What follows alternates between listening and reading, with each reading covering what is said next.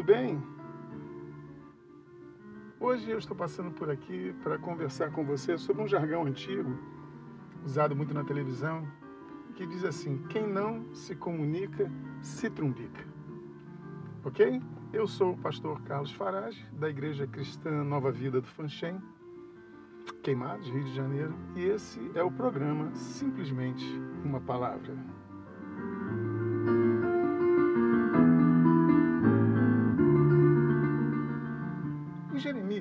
Capítulo 29, nos versos 12 e 13 está escrito assim: Então vocês me invocarão, se aproximarão de mim em oração, e eu os ouvirei.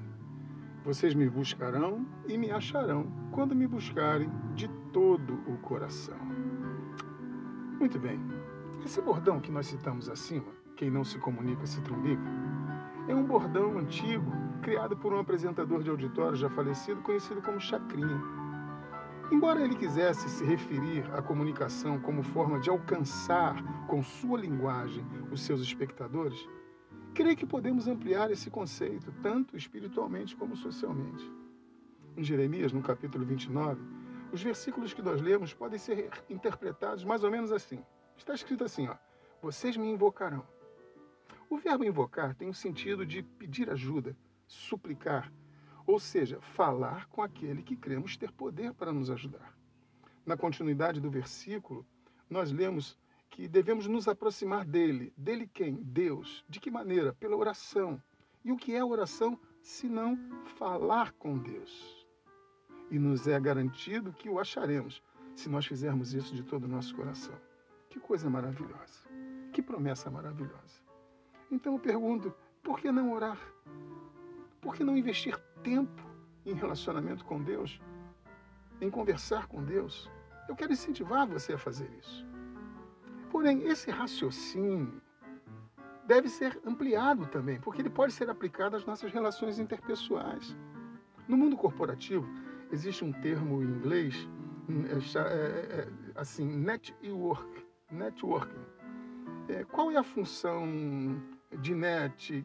Que significa é, o que, qual é a função do network?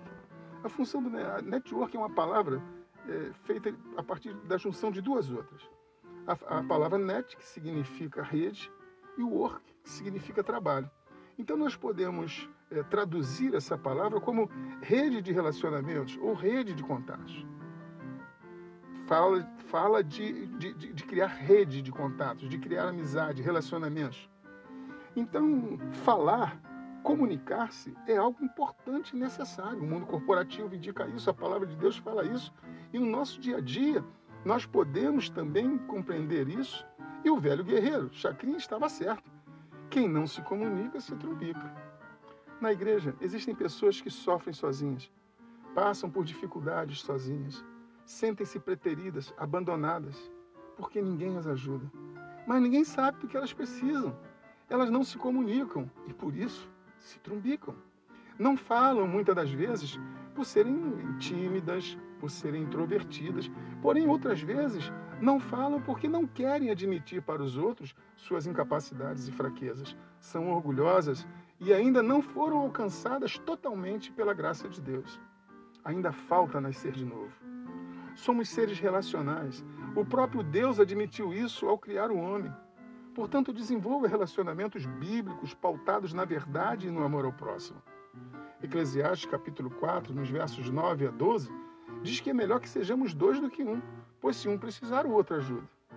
Então, por que não praticarmos essa essa forma, essa graça, essa bênção que Deus nos deu, que é de nos comunicarmos uns com os outros, falarmos uns com os outros, expressarmos nossas alegrias, ansiedades, necessidades através da nossa fala, através da nossa comunicação em relacionamentos bíblicos, inspirados por Deus, dentro de uma confiança mútua, dentro do amor ao próximo.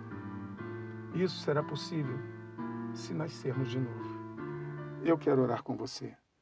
Nosso Deus e Pai, Senhor Todo-Poderoso, em nome de Jesus Cristo, eu quero lhe pedir que o Senhor derrame sobre nós, sobre nossa vida, sobre a vida desse irmão, dessa irmã, que comigo nesta hora está buscando a tua face, uma unção, ó Deus, que venha tirar, ó Pai, a timidez, que venha tirar a introspecção, que venha tirar o receio de se desnudar diante daquelas pessoas que são anjos que o Senhor coloca diante de nós para nos ajudar na nossa carreira aqui na terra, na nossa estadia aqui nesse mundo, ó Pai.